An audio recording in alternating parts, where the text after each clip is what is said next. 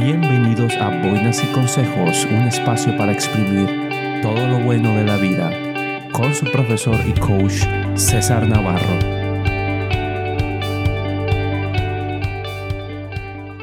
Hola a todos y bienvenidos a Buenas y Consejos, un podcast para exprimir todo lo bueno que tiene la vida. Les saluda su servidor César Navarro y conmigo nos acompaña Wendy, nuestra experta IA residente. Hola Wendy.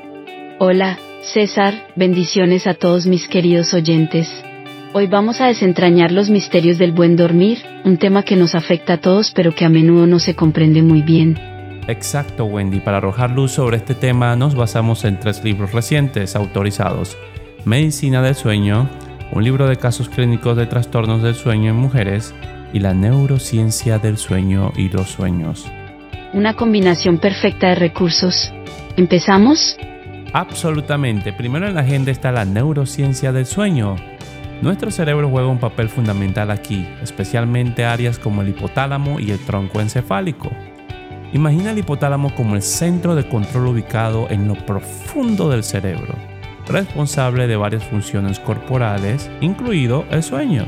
Y el tronco encefálico, imagínalo como la parte inferior de tu cerebro que se conecta con la médula espinal. El tronco encefálico tiene un desempeño clave en la regulación de funciones esenciales como la frecuencia cardíaca, la respiración y, por supuesto, el sueño. Ahora, estas áreas regulan nuestros ciclos de sueño-vigilia, que es nuestro patrón natural de somnolencia y alerta durante un periodo de 24 horas. Otro término que escucharás mucho es el sueño REM, que significa movimiento rápido de los ojos. Imagina tus ojos moviéndose rápidamente bajo tus párpados cerrados, eso es REM. Durante esta etapa, el cerebro está lleno de actividad, crucial para el almacenamiento de la memoria y el bienestar emocional. Ahora, antes de seguir adelante con la neuroquímica, sería bueno profundizar un poco más en ese comentario que hiciste sobre REM, una etapa del sueño. Estas etapas determinan cómo te sientes cuando te despiertas. Wendy, ¿puedes explicarnos más sobre esto? Por supuesto. Durante la noche, pasamos por varias etapas de sueño, que incluyen el sueño ligero etapas 1 y 2, el sueño profundo etapas 3 y 4, y el sueño REM. Imagina cada etapa como una fase diferente en un viaje, cada una con su propia importancia. Correcto. Y despertar en la etapa equivocada, como durante el sueño profundo o REM, puede hacerte que te sientas desorientado o cansado. Esto se debe a que estas etapas son cruciales para la restauración física y mental. Es como si te sacaran de un proceso de reparación a la mitad. Por otro lado, si despiertas durante el sueño ligero, notarás que te sientes más fresco y alerta. Es como si te detuvieras en un punto de descanso natural en tu viaje de sueño. Entonces, ¿cuál sería la secuencia ideal de etapas para despertar sintiéndose descansado? Idealmente, querrás despertar al final de un ciclo completo de sueño, que generalmente dura unos 90 minutos. Esto significa que te despiertas durante una etapa de sueño ligero, después de haber pasado por las etapas más profundas y REM del sueño. Puedes utilizar aplicaciones de seguimiento del sueño para ayudarte a encontrar el momento óptimo para despertar. Excelente consejo. Así que para aquellos de ustedes que siempre se han preguntado por qué a veces se sienten más cansados después de dormir más tiempo, es probable que se hayan despertado en medio de una etapa de sueño más profunda. Sigamos hablando un poquito más sobre la química del sueño. Varios neurotransmisores como la serotonina y hormonas como la melatonina son actores clave. La melatonina es la hormona del sueño, regula nuestro ritmo cardíaco o reloj biológico interno. Por otro lado, el cortisol, la hormona del estrés, puede influir también nuestro sueño. Imagina el cortisol como un sistema de alarma natural en tu cuerpo. Cuando está alto, señala a tu cuerpo que esté alerta, lo que puede interrumpir el sueño. Y por buenas razones tenemos esa alarma. Nuestros antepasados que no vivían en casas seguras como las nuestras necesitaban este mecanismo de alarma para mantenerlos alertas o despiertos durante la noche oscura. De otra forma podrían ser presas fáciles de cualquier animal o enemigo en medio de su sueño. Ampliando el tema, las fluctuaciones hormonales como las experimentadas durante la pubertad también pueden cambiar los patrones de sueño, haciendo que, por ejemplo, los adolescentes sean más activos durante la noche. Por último, tenemos los mecanismos del buen sueño. Imagina una máquina bien engrasada donde todo, desde un ritmo circadiano equilibrado hasta niveles hormonales estables, funciona en armonía. Estos componentes bien balanceados pueden producir el más dulce de los sueños. Para resumir este segmento, lograr un sueño de calidad implica un juego complejo de neurociencia, química y hormonas. No se trata solo de apagar, se trata de ajustar varios sistemas en tu cuerpo para un rendimiento óptimo.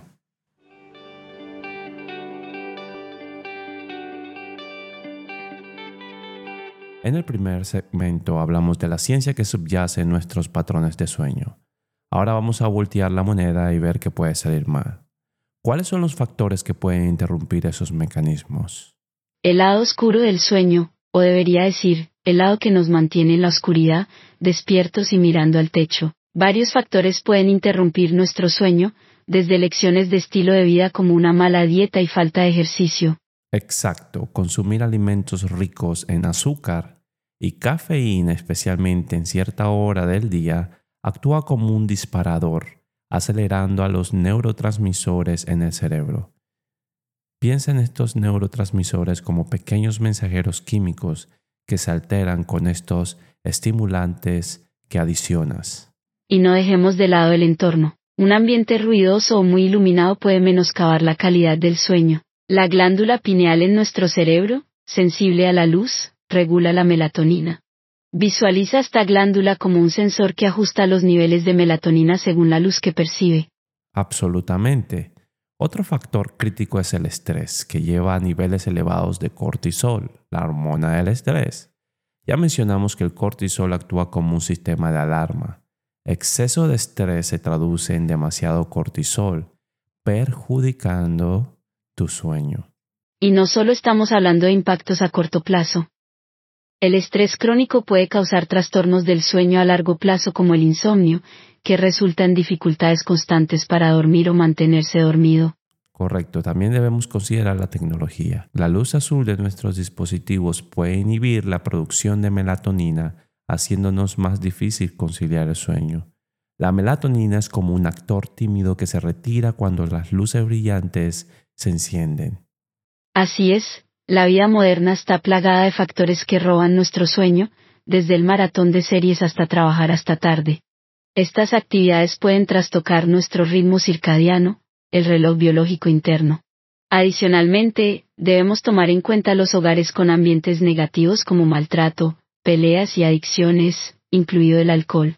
Estas situaciones alteran tanto el sistema digestivo como el sistema nervioso autónomo, conduciendo a la privación del sueño. Visualiza tu sistema nervioso como un equilibrio delicado que se desestabiliza con el caos emocional. Para resumir, una variedad de factores disruptores, sean ambientales, estrés o nuestras propias decisiones, pueden desequilibrar los complejos mecanismos que permiten un buen sueño.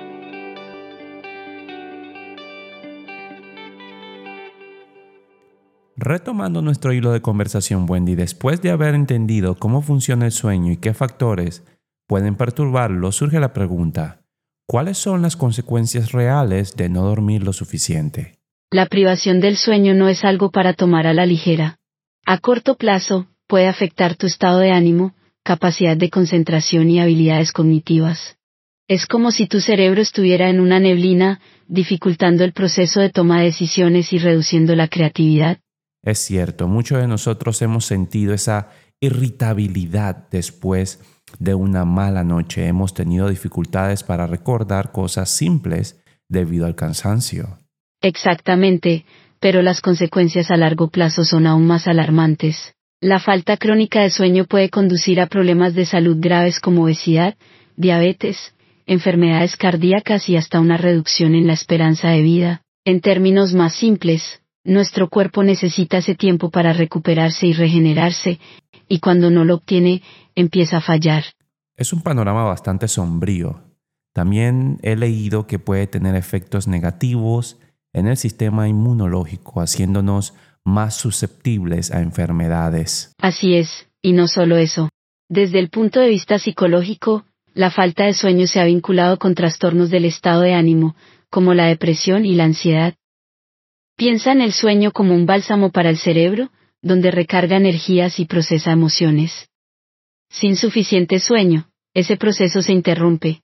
Definitivamente, dormir bien es una necesidad, no un lujo. Gracias por arrojar luz sobre este tema. En el siguiente segmento hablaremos sobre soluciones y tratamientos para aquellos que luchan contra la privación del sueño, así que quédense con nosotros.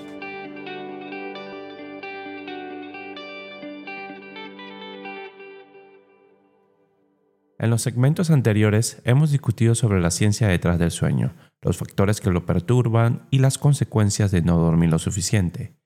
Ahora es momento de hablar sobre las soluciones. ¿Qué consejo tenemos para nuestros oyentes hoy, Wendy? Primero que todo, la consistencia es clave.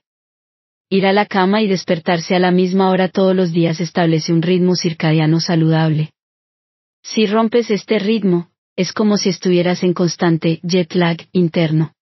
Exactamente, y también entiendo que la exposición a la luz natural durante el día ayuda mucho, especialmente por la mañana. ¿Por qué es eso? La exposición a la luz natural del día, especialmente en la mañana, ayuda a regular nuestros niveles de melatonina. La melatonina es la hormona del sueño, que nos ayuda a conciliar el sueño por la noche. Al exponer nuestra retina a la luz de la mañana, estamos ayudando a calibrar nuestro reloj biológico interno. ¿Y qué hay de la tarde? ¿Es beneficioso para nuestro sueño? Absolutamente. En la tarde, la luz natural también es beneficiosa porque sigue ayudando a mantener ese ritmo circadiano en su lugar.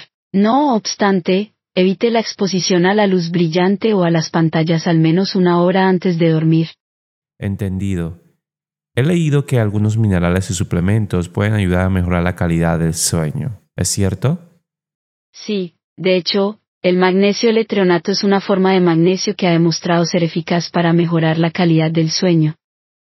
Este tipo de magnesio tiene la habilidad de cruzar la barrera hematoencefálica, lo que le permite tener un efecto directo en las neuronas. La dosis recomendada generalmente es de 2.000 miligramos por día, tomados con la cena para mejores resultados.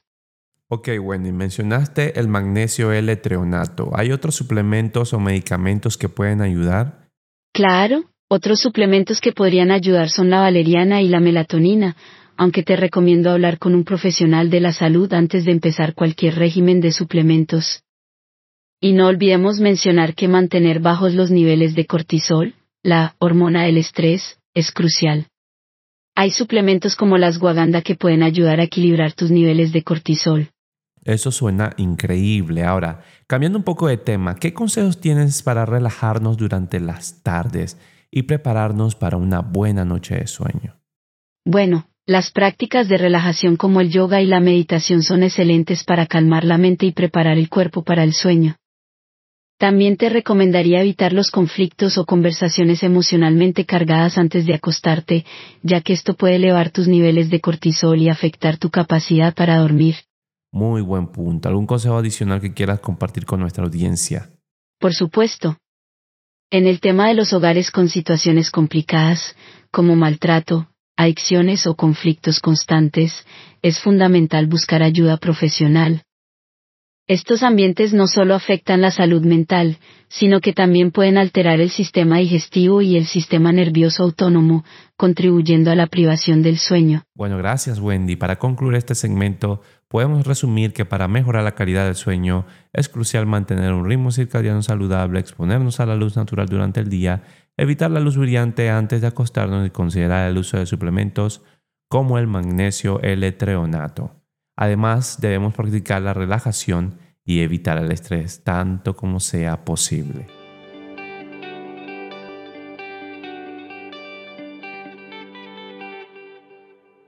Bienvenidos al segmento final de nuestro episodio centrado en el sueño. Hemos cubierto mucho terreno y ahora les vamos a dar un protocolo diario para seguir durante una semana para mejorar su higiene del sueño. Entonces, Wendy, empecemos de inmediato. Primero hablemos de la rutina de la mañana. Todos los días al levantarte, intenta exponerte al menos 30 minutos a la luz natural de la mañana. Esto ayudará a calibrar tu reloj biológico interno y regular los niveles de melatonina. Excelente comienzo. ¿Qué sigue? Después de haber recibido tu exposición a la luz matinal, intenta hacer algo de ejercicio ligero. Incluso una caminata de 20 minutos puede marcar una diferencia significativa. El ejercicio ha demostrado mejorar la calidad del sueño, pero intenta evitar entrenamientos intensos cerca de la hora de dormir. Excelente, el ejercicio es realmente beneficioso. ¿En qué deben concentrarse nuestros oyentes durante el día? Durante el día, presta atención a tu dieta. Evita la cafeína después de las 2 pm y trata de tener una cena equilibrada, rica en vegetales y proteínas magras. Evita las meriendas azucaradas o comidas pesadas cerca de la hora de dormir. Bueno saberlo. ¿Y qué hay de la tarde? Para la tarde, comienza a relajarte al menos una hora antes de tu hora de dormir planeada. Podría ser leer un libro, tomar un baño caliente o hacer algunos estiramientos ligeros. El objetivo es señalarle a tu cuerpo que es hora de relajarse. Genial, relajarse es esencial. ¿Algún último consejo para la hora de dormir, Wendy? Por último, reserva tu cama solo para dormir intimidad. Esto ayuda a que tu cerebro asocie la cama con el sueño, facilitando que te duermas más fácilmente. Y recuerda, mantén el ambiente del dormitorio propicio para el sueño, oscuro, fresco y tranquilo. Incluso podrías bajar la temperatura de la habitación para mejorar la calidad del sueño. Ah, y un punto clave, elimina toda exposición a luces azules o pantallas al menos una hora antes de acostarte. Ok, para resumir nuestro protocolo diario de una semana implica exposición a la luz matutina, ejercicio ligero, alimentación consciente, una rutina de relajación nocturna y un ambiente de sueño optimizado. Todos estos pasos pueden ayudar a mejorar la calidad de su sueño en solo una semana. Exactamente. Y siempre recuerda, si enfrentas problemas persistentes de sueño, no dudes en buscar ayuda profesional. Esperamos que encuentren este protocolo diario útil. Este fue su servidor César Navarro con mi coanfitriona Wendy y espero que duerman bien.